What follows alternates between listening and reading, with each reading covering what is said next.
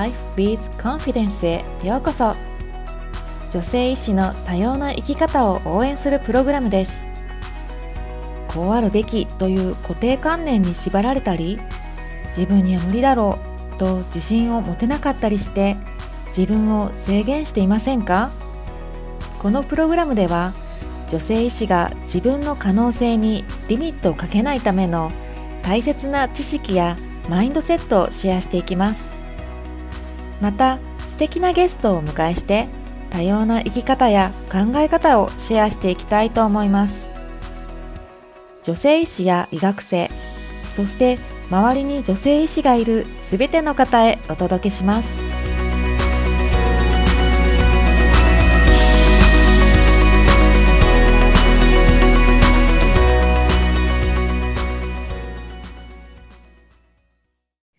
Joy of Life with Confidence へようこそ。ナビゲーターのマリです。今日は素敵なゲストをお迎えしています。えー、ともこさんです。よろしくお願いします。よろしくお願いします。えー、ともこさんは、えー、現在、浜松医科大学地域家庭医療学講座特任助教をされています。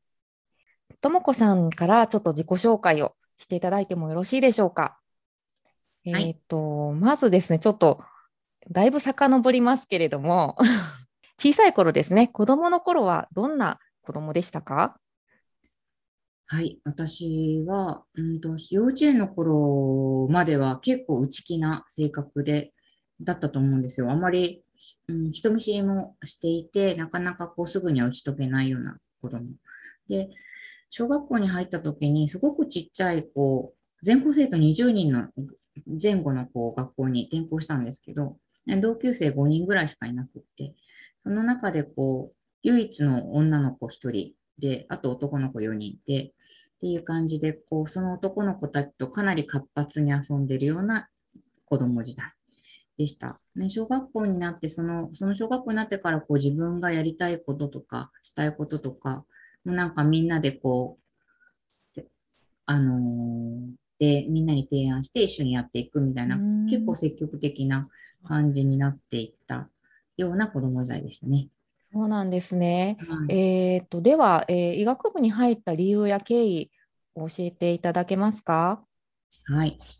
医学部に入った経緯は、うん、これね、いつからかわかんないんですけど、私多分ね、母から洗脳を受けていたっていうのが大きいのかもしれない。そうなんですね。ああの、はい、お母様はお医者様ではなく？あ、医者じゃないんですけど、はい、普通の一般的な公務員家庭だったんですけど、あの、母はね、私に仕事、女の人が仕事をしてか、行くっていうことに、こう、非常にこう、なんでも価値を置いていたというか、結婚したり子供をした産んでからも働き続けられる仕事っていうところに、なんか職業の一つとしてやっぱり医者はいいんじゃないかっていうふうに思ったみたいで、ちっちゃい頃からね、なんかこと上がるごとにこう私の実践を重んじているというスタンスを持ちながらもなんとなく医者いいんじゃないみたいな感じで進められてるような気がしてたのね刷り込みがあってでたまたまこう高校の頃からさ数学もなんか理系の科目が点数的に伸びてきてあいけるんじゃないかみたいな感じになってまあでも全然全然こうあのー、十分医学部行けますっていうようなところではなかったんですけど幸いあの、医学部に受かって医者になったっていう感じですかね。はい、ありがとうございます。はい、えーと、では、えー、まあ、医学部に入って医師になってから、えー、あと、まあ、現在のねお仕事に至るまでの経緯とか、とも子さん自身の興味があることやファッションなど教えてもらえますか？はい。えっと、現在は、今はあの浜松医科大学の地域家庭療学講座で特任助教として、まあ、医学部の学生教育ですとか、あとはせあの家庭医の専攻医のあの教育などに携わっているんですけれども、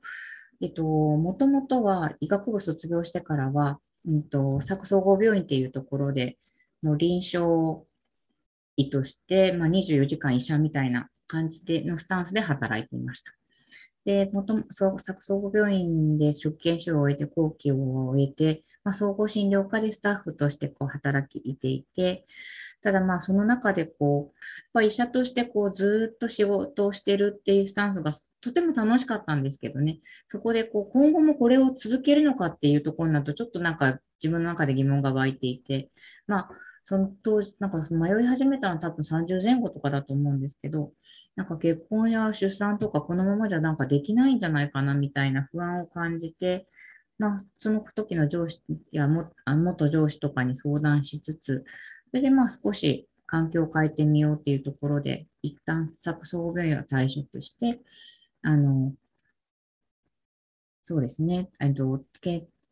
京大学の医学教育推進センターっていうところを経て、えっと、名古屋大学の大学院に入ることになったんですね。で、そこで研究の面白さをこう学あの感じて、えっと、女性医師に関する研究をして、えっと、大学院を修了して、今の現職に就いたというところです。はい。ありがとうございます。えー、っとですね、私がとも子さんを知るきっかけになったのが、この名古屋大学におられる時の研究ですかね。はい女性史に関する研究を、まあ、されていたという、うん、なんですけれども、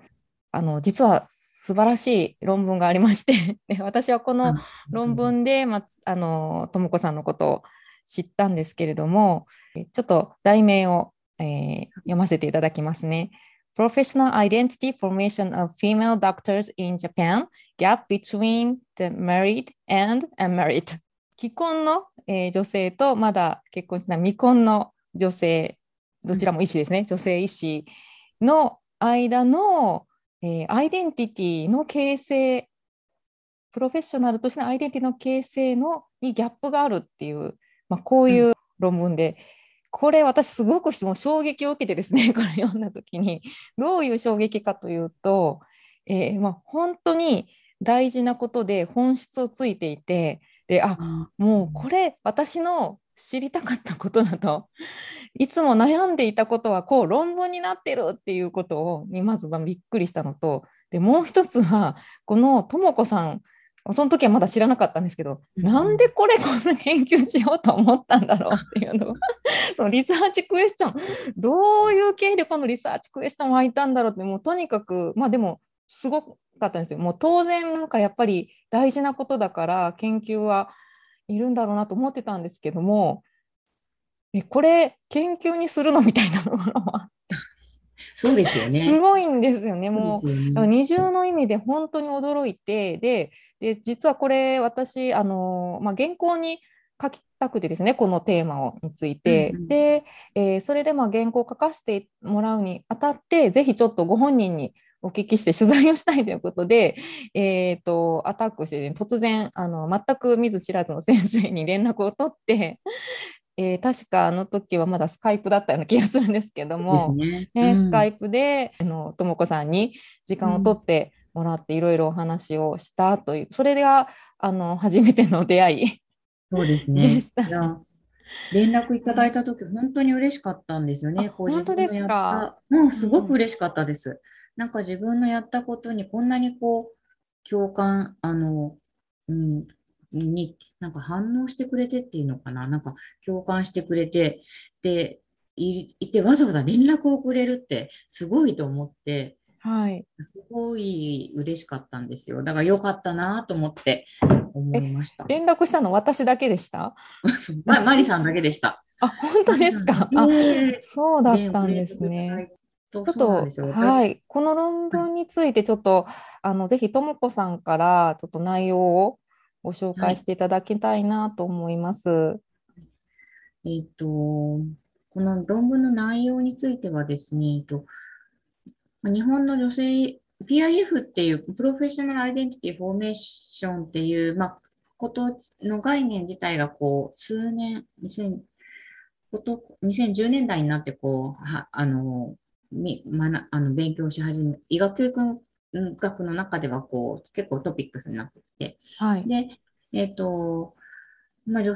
性医師と医師に関する PIF については、あのそこまでこうしっかりとこう日本日本における PIF について、女性医師の PIF については、まあ、まだまだこう研究されてなかったんですよね。で、先に研究のきっかけ話してもいいですか？あぜひぜひ、そっちがむしろ知りたいです。ね。いいですか？はい、お願いします。あの私がさっきも申し上げたように、こう、あの30代前後ですね、職権主義から後期研修医終わった頃、はい、なんか自分のこう今後の働き方とか今後の自分の人生みたいなのを考え始めたときに、あの、ちょっと悩んだ時期にですね、あの、だんだんだん、なんかその頃もやもやしていたのが、あの、既婚女性医師の先生たちと未婚女性医師の間、当時未婚だった私との間になんか溝を感じてたんですね。で、なんか、既婚女性医師はその当時はこう、あの、まあ、今ほどそんなにこう、育休制度とか産休制度も、なんていうのかな、すごく守ら、うん、認められちょっとにくいような雰囲気もあったりするっていう感じで、こうまあ、でも逆にそれが女性医師を守って、あ既婚女性医師はすごい守られてるっていう感じがしてたんですよね。で、一方、未婚女性医師は、あの、まあ、男性医師と同じように働き、働働いてなんぼみたいな感じ。で、既婚女性医師がこう、例えば、あの、急に子供のこと、お熱とかでね、休みがなった時も、それをカバーするのは私たちで、でもそれで自分たちのプライベートな時間も負担がかかっているけど、そこに対してはこう誰もサポートしてくれないみたいな、こう、悶々としたストレスが、この研究をやるようなきっかけになって、どうしてこう、既婚女性医師と未婚女性医師の間には、なんかわかんないけど大きな川があるなと。その川の、川がなんで流れているのかっていう理由が知りたいと思って研究を始めたのがきっかけでした。なるほど。当時は、えー、とも子さんはまだ結婚されてないっていう立場で、ちょっともやもやを感じたってことですね。うんうん、いやこれはでも、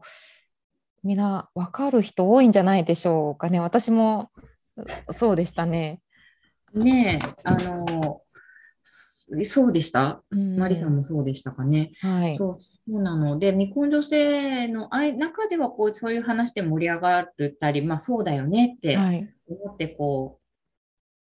う、はい、うん、あそあまり外には漏れないような形でこう少し不満を言ったりするみたいな感じで終わってるって感じだったのかなと思うんですよね。ただ、なんとなくこう感覚として、結婚した後の、あとそういう感覚って忘れちゃうような気がしてて。それもわかります。忘れちゃう。それもなんか面白いなと思って、はい、なんで忘れちゃうんだろうって。はい。もしかして忘れてないのかもしれないけど、なんか忘れたふり振る舞いになっちゃうのかなみたいな、なんかその辺をね、探ってみたかったんですよね。なるほど。それで未婚女性医師と既婚女性医師にインタビューをして、こう結婚して出産した後の先生が、あ、うん、女性医師ですね。女性医師と、まあ、未婚の女性医師にインタビューをして、それをこう、質的に分析して、あの、一つのこうストーリーとして結果を提示したっていうのがこの論文ですね。はい。はい。で、ちょっとそのストーリーなんですけれども、はい、ちょっとともこさんから紹介していただけますか、はい、そうですね。ありがとうございます。結結果としてはですね、どんなことが分かったかっていうと、でえっと、まずはこう女性医の先生方は、最初はこう医師であることを最優先とする満足感を得て、でその時はこう自分のこうパーソナルアイデンティティ形成まあ、プライベートなことについてはちょっと置き去りにして、医師、一人前の医師になりたいっていうこともものをこう最優先して考えていた。で、その後、こう結婚願望が出現してですね、こうジェンダーステレオタイプにとらわれた形で、パーソナルアイデンティティ形成を再開させていきます。で、まあ、その時に周囲からジェンダーステレオタイプに適合した方がいいんじゃないかみたいな。あの、やっぱり今まで頑張って結局出会いもなくて一人で頑張ってる女優さんもいるけど、やっぱそういう先生たちって大変そうだから、なんか女性、女女性医師の幸せを見つけた方がいいと思うよっていう周囲の勧めなんかも経験してたりして、まあ、そういうのも後押しになっていて、あの医師であることと、ジェンダーステレオタイプに適合した女性になることを重視することとの間で引き裂かれを経験していっていました。で、まあ、その結果、家庭構築に向けた環境を調整していて、まあ、病院での働き方は難しかったら、まあ、診療上での勤務に変更を考えたとかっていうふうに、こう少しこうパーソナルアイデンティティ形成に優先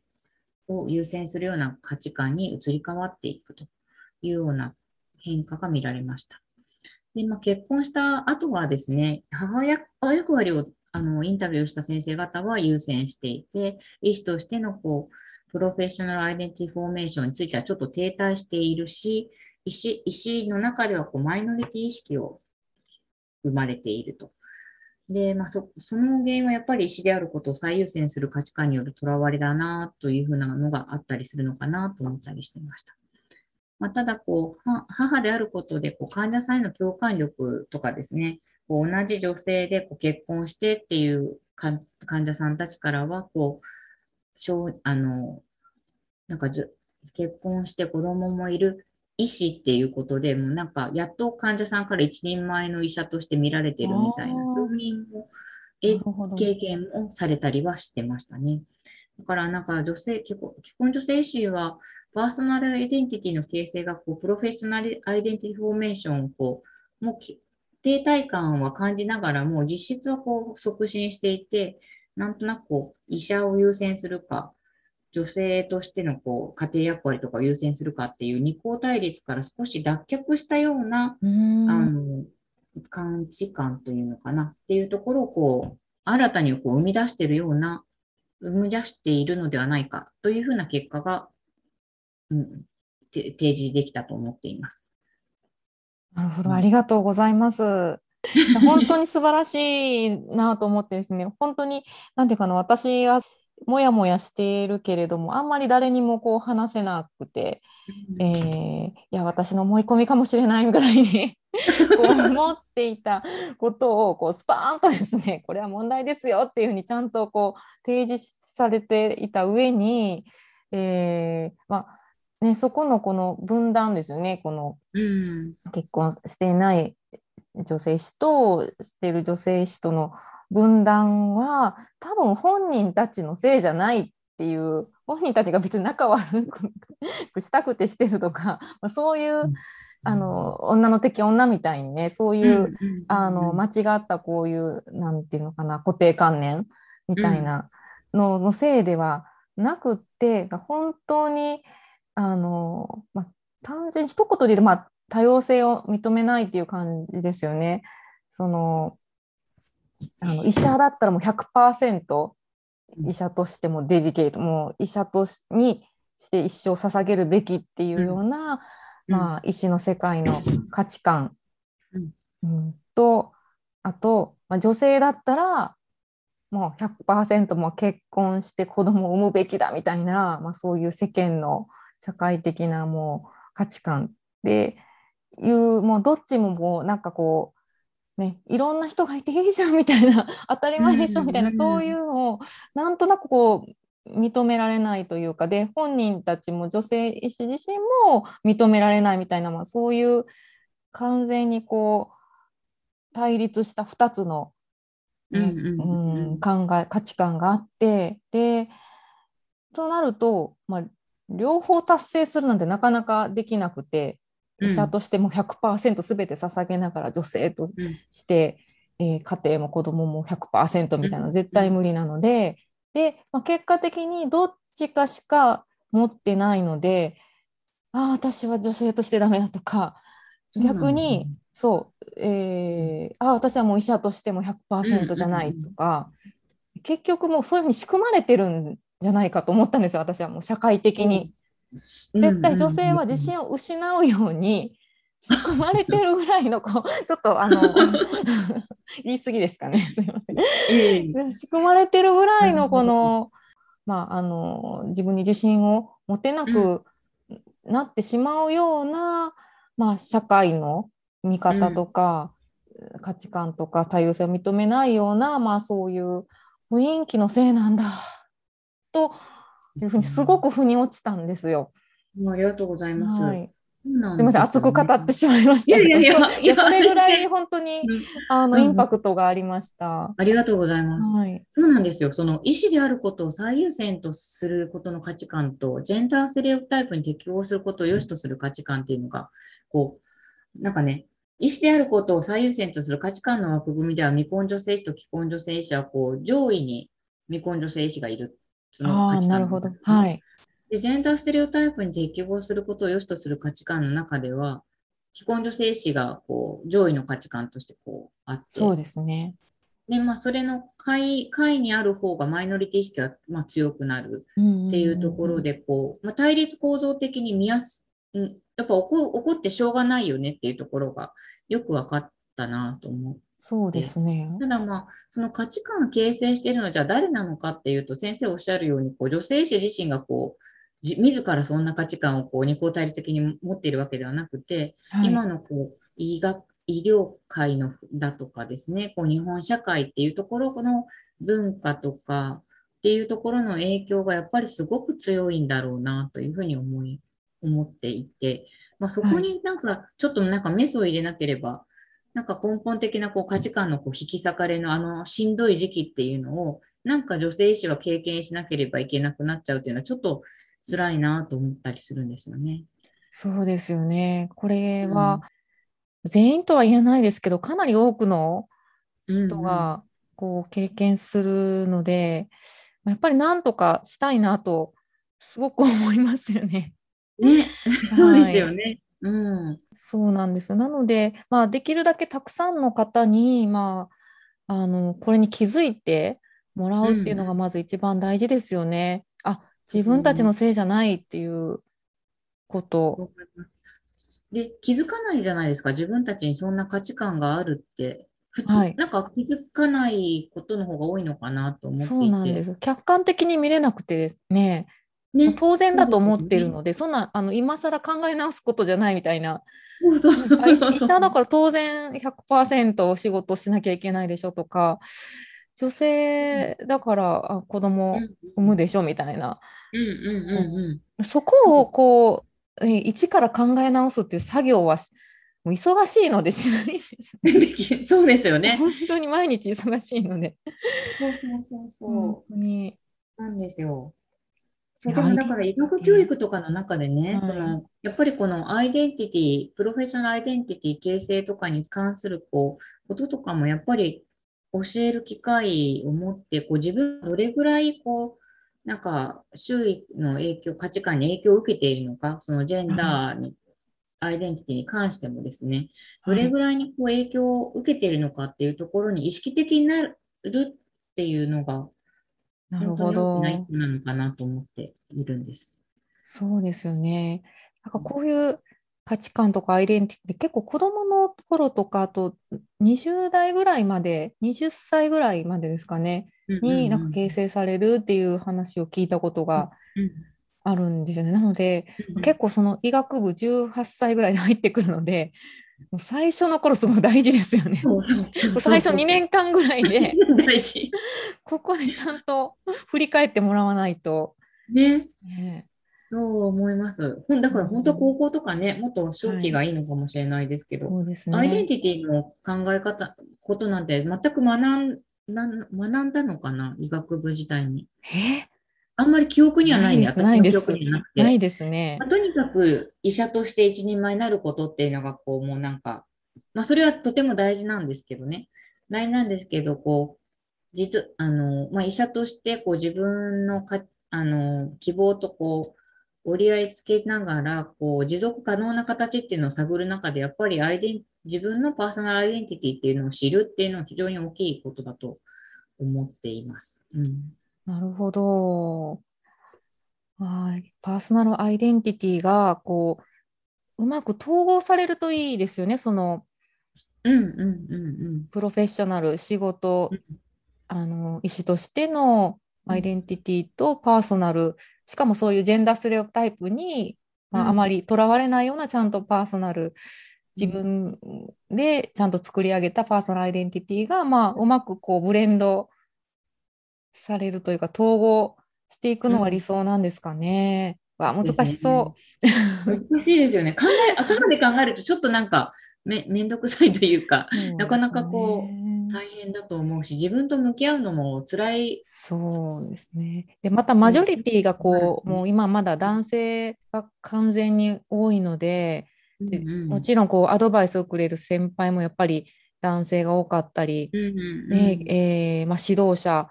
えー、大学の先生もみんなやっぱり男性も多くて、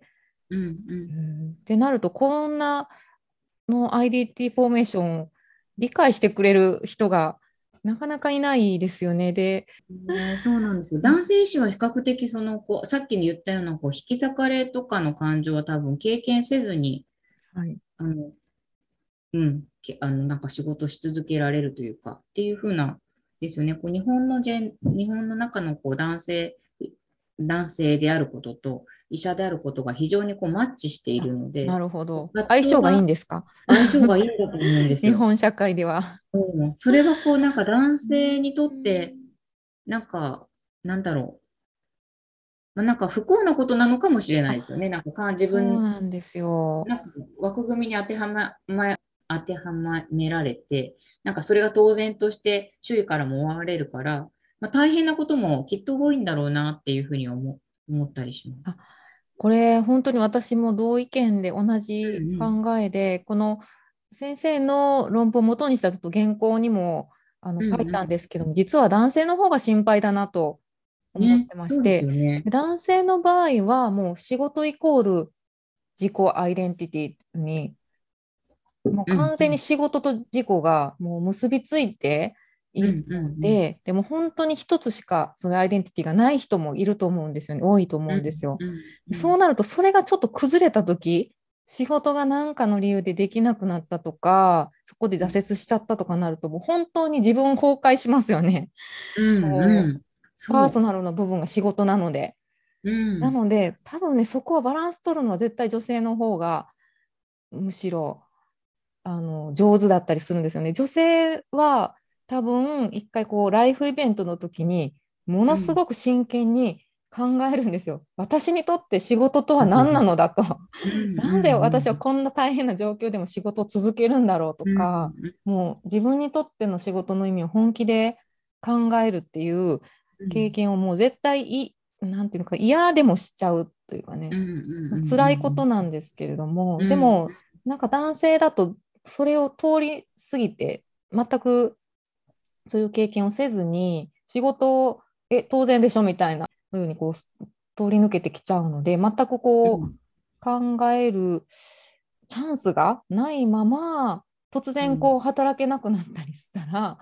うん、もう怖いですよね。完全崩壊しちゃいますよね。そうですよ。そうですよ。なので本当に男性の方がすごく心配だったりします。ねね、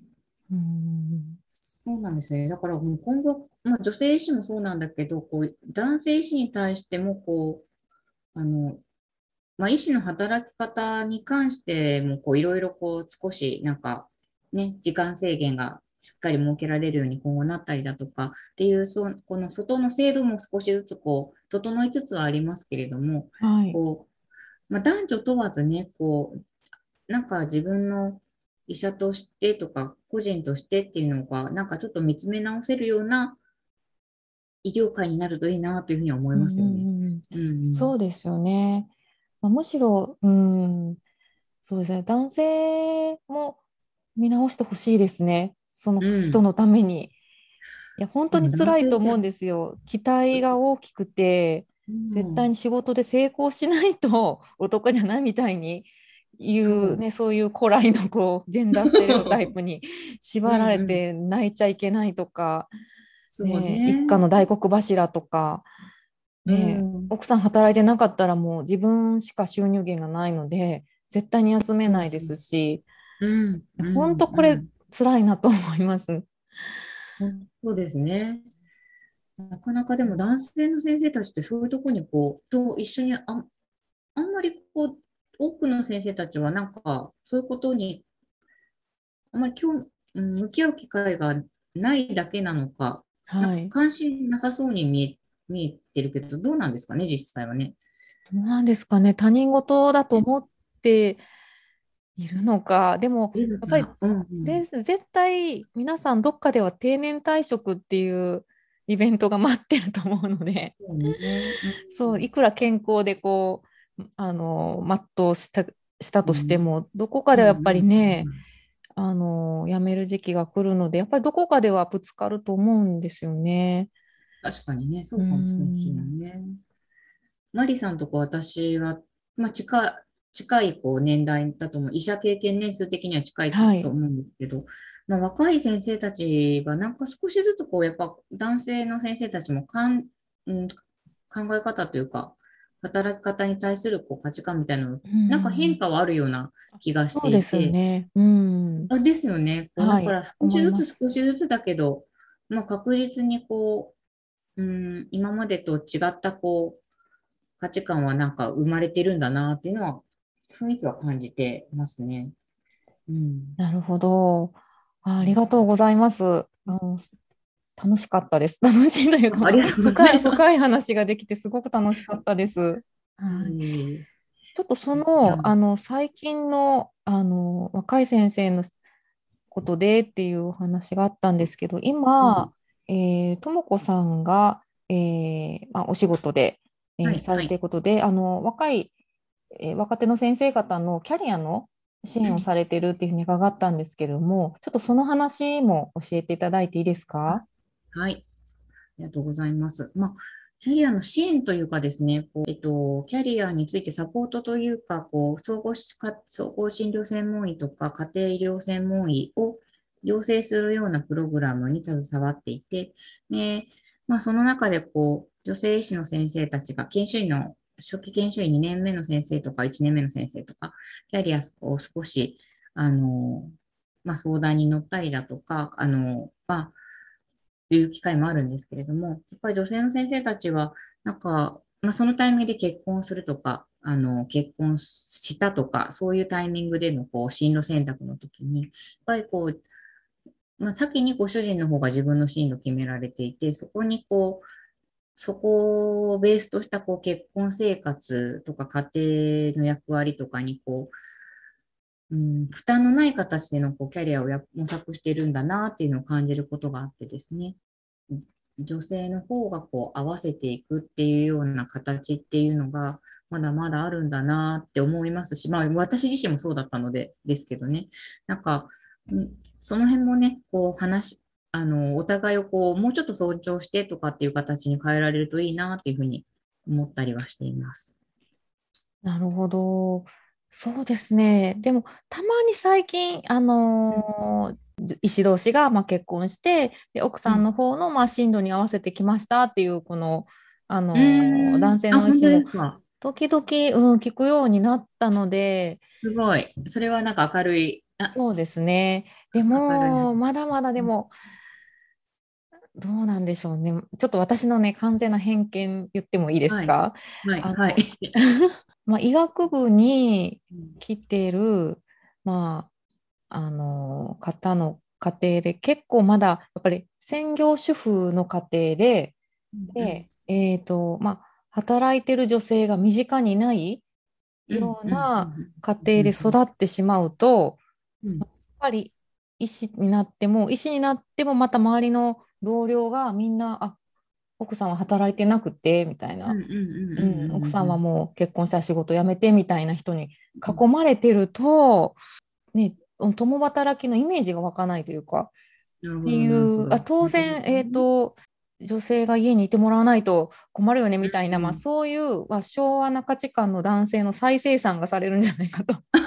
なるほど。思ってちょっと危惧はしてるんですよ。なんかもう最近もう令和だからもうさすがにそういう人もいないだろうとか、でもやっぱり意外と周りの環境がずっと昭和な あの環境という言ったら申し訳ない、まあ、そういう家庭ももちろんあのあって当然であっていいと思うんですけども、まあ、本当にそれしか知らないと、うんうん、女性知らない中での選択がねそれだとそうなんですよ。うんうんうん、そこはありますよね。そうなんです、ね、こうなんかキャリアとか選んだりとかとか、配偶者選択みたいな っていうとなんかあれだけど、こう、まあ、誰と結婚するかとか、相手とか選ぶときに。配偶者選択ってすごいなの。配偶者選択。かっこいい、かっこいい言葉になりますね。はい、かっこいい。結構なんか冷たい。冷いも感じない言葉になるけど。その時に、やっぱりこう、元の自分の家族とかね、その周囲の環境ってきっと影響してるんだと思うんですよね。はい、ねその辺もなんか、その働き方と、なんかその夫婦の形と、こう、なんか元、元家族の状況みたいなところとか、はい、まあ、とか、なんか少し深く探れたらね、面白いな、だろうなと思ったりしますよね。はい、思いますね。ねえー、まあ、女性誌に働きやすいような働き方ができる社会だと、うん、多分男性も楽だと思うんですよね。楽だし、男性も結構メリットが大きいというか、うん、そうだと思そこになんか、もっとみんな気づいて、女性もなんかこう、私が言っちゃダメなんじゃないかとか、ねえー、これは女性だけの意見だしみたいな感じで思うけれども、いやいやまあ男性にとってもこういう働き方の方がやっぱり自分の家庭も両方家庭人としても食用人としてもあの両方すごく満たされた、ね、人生にするっていう方は多分みんなにとってねあの男性か女性関係なくみんなにとっていいんだよっていうふうにこう発信できたらいいなと思ったりしますね。そうですね。うそうなんですよね。だから女性だけの話じゃないんですよね、これね。はいはい。男性も一緒にっていうのでやっていけるといいですよね。だからなかなかこう、そうそう、そのそれをこうちゃんと話し合う上でもね、やっぱりね、男性のがこう自分、今の既存の価値観ではないにに自覚してね、こう既存の価値観に影響されてる自分に自覚して、こう意見の、その上でこう意見交換できるようになるといいなと思うんですよね。はい。ああ、すごい、うん、そうなったらいいですね。理想ですね。そうなったらいいですよね。面白面白いですよね。はい、ありがとうございます。えっ、ー、と、それでは、ともこさんにちょっとクエスチョンを、えー、質問をしたいと思います。はい、えー、1つ目は、えともこさんが自分に自信を持てなかった時期はありますか、また、どうやってそれを乗り越えましたか？はい。私が自信を持てなかった時期っていうのは、もうなんか、多分ちっちゃい自信を持ってなかった時期は多分あるんですけど、一番なんか自分の人生の中で暗いトンネルの中にいたような気がしているのは、あの、そうですね、その30歳前後のこう自分が今後結婚して子供を持つ未来があるのかどうか、結婚できるかどうかっていうのところが全く暗闇だった時期だった時ですね。はい、そのその頃かと思うとすごくこうなんかパーソナルな部分の自信が持てなくってしんどかったなっていうふうに思っています。でもあのその時の乗り越え方としては、あのまあ、まず相談した先生にそのことを言えたことですかね。こう自分が結婚し、まあ、働仕事としては一緒の仕事好きだし、あの満足もしているけど、うんと、今後の自分がの人生として結婚したり子供を持ったりっていうところのできそうな感じがしないのが不安だっていうことをあの打ち明けたことがまず大きな一歩だったのかなっていうふうに思っています。うん。なるほど。そこでね、うん、なかなかこう上司にそこを説、あの、なんか上司というか、直接の上司ではなかったんですけど、まあなんか進路の相談させてもらってる先生がそういうふうな問いかけをしてくれて、で、そこでこう言うことができたんですけど、なんか職場の関係の人にそんな自分のパーソナル的な、こう、まあまあ、プライベートなあの不安とかをぶつ言ってはいけないような気がしたし、なんか言うとなんか、医者としてなんか、どうなんだろうみたいな気持ちもあったりして言えなかったんですけど、でもなんかそこをなんか、うん、言うことができたことが非常に大きな一歩だったのかなというふうに思っています。なるほど。やっぱりそういう話を聞いてくれそうな上司になるというか、うん、その先輩になるっていうの大事ですね。あ、そうですよね。大事ですよね。なんかそれが最近なんかでもあれだよね。もうなんか言いにくいあの結婚とか子供とかどう思ってんのって聞くっていうのもなんかななんか微妙なラインじゃないですか。そうですね。ちょっとパワハラ認定されたらどうしよう。そうそうそうそうなの。思いますね。だから、そこが、まあ、関係性があってのことなんだと思う。それまでのね、関係性があって、こう本当にこう心配に思ってることを言えるような関係性を作るってないとあれなんだろうけど、まあ、なんかその辺までこう話せるようなこうメンターとかね、こう指導医とかに自分もなりたいなとは思ってますね。うんなるほど。ありがとうございます。うん、えー、では次のクエスチョンです。ともこさんにとって自信とは何でしょうか？難しい質問ですよね。そうですね。私もこの質問作って作ってて自分でもこれ答えられないなとか思いながら 聞いちゃいました。はい。自信とはですね、まあ、自信とはなんか自分らしく入れるために必要なことなのかなと思いました。あの、なんだろうな。こう自分の意見だとか、自分のこう思いとかをこう相手に伝える上で不可欠なものが自信で、まあなんかですね、そういうふうに思います。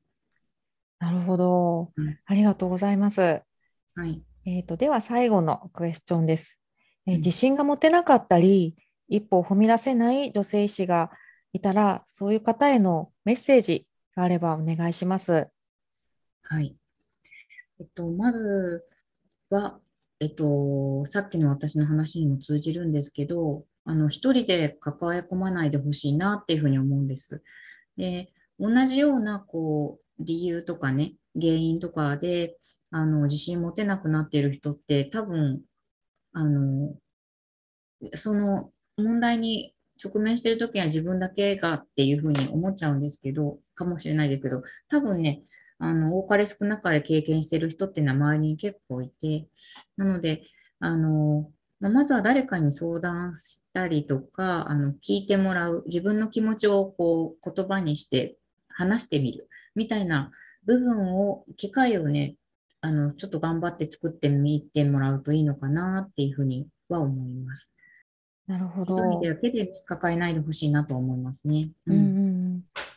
そうですね。実は、あの同じことで悩んでたりとか、自信が持てないのは、まあ一人じゃないですよね。みんな結構同じことな、大人ないのにみんなそれ隠して、こう、あ、そうそうそうそう、ね、お互い何でもないよ、みたいな感じで 過ごしてたり、働いてたりしますよね。うん。そう、でもこの、そうですよ。だからこう、でも、そのセンサーってなかなか難しいじゃないですか。この人に話しても大丈夫かなみたいなのとかっていうのはその見極めはね、大事かなとは思うんですけど、まあ、だからこう日々の生活の中でこういろんな人とこう会話の中でね、こう、まあ、そのセンサーを働かしていくっていうのも大事ですよね。うんうん、なるほど。ありがとうございます。いや今日は本当にあのすごく広く深い 話ができて本当に楽しかったです。ありがとうございました。ともこさんあのに連絡を取りたいとか、例えば相談したいとか、あの何かともこさんのことをあの知りたいという方がもしいれば、その方への連絡先などは、えーと、例えば紹介しても大丈夫ですか？大学の方ですかね。大学の方か、あとは静岡家庭養成プログラムのこうあのホームページとかに連絡してもらうといいのかなと思います。わかりました。はい。じゃあ、あの、ともこさんに連絡を取りたいっていう、あの、コネクトしたいという方は、えー、浜松医科大学の、えーはい、地域家庭医療学講座の方に、えー、ご連絡ください。ありがとうございます。はい。で、えっ、ー、と、私がこの衝撃を受けた、あの、例のともこさんの論文も、あはい、あのこれオープンですね、オープンで、うん、あの見れますので、これあの小ノートに貼らせていただきますので、ぜひ皆さんあの読んでみてください。はい。ぜひよろしくお願いします。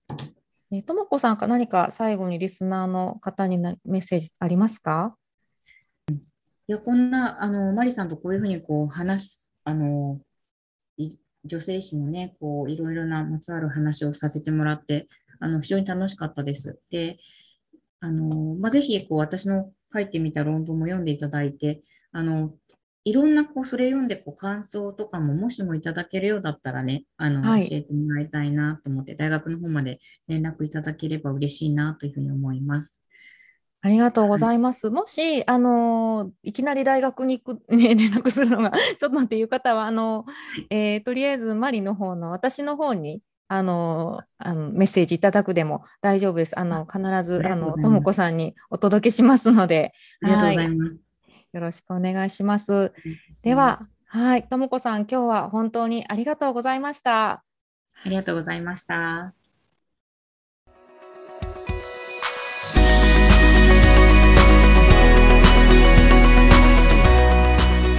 今回のエピソードはいかがでしたか？いいなと思ったらぜひお友達にもシェアしてください Joy of Life with Confidence ではあなたの声をお待ちしています番組への感想やコメントなどお気軽にお寄せくださいインスタグラムではキャリア、マインドセット、医学教育などの情報を発信しています MARI アンダーバー Joy of Life で検索してくださいね。では次回をお楽しみに。You're enough and you're limitless. あなたと私は違う人生を生きているけど、いつでも応援しています。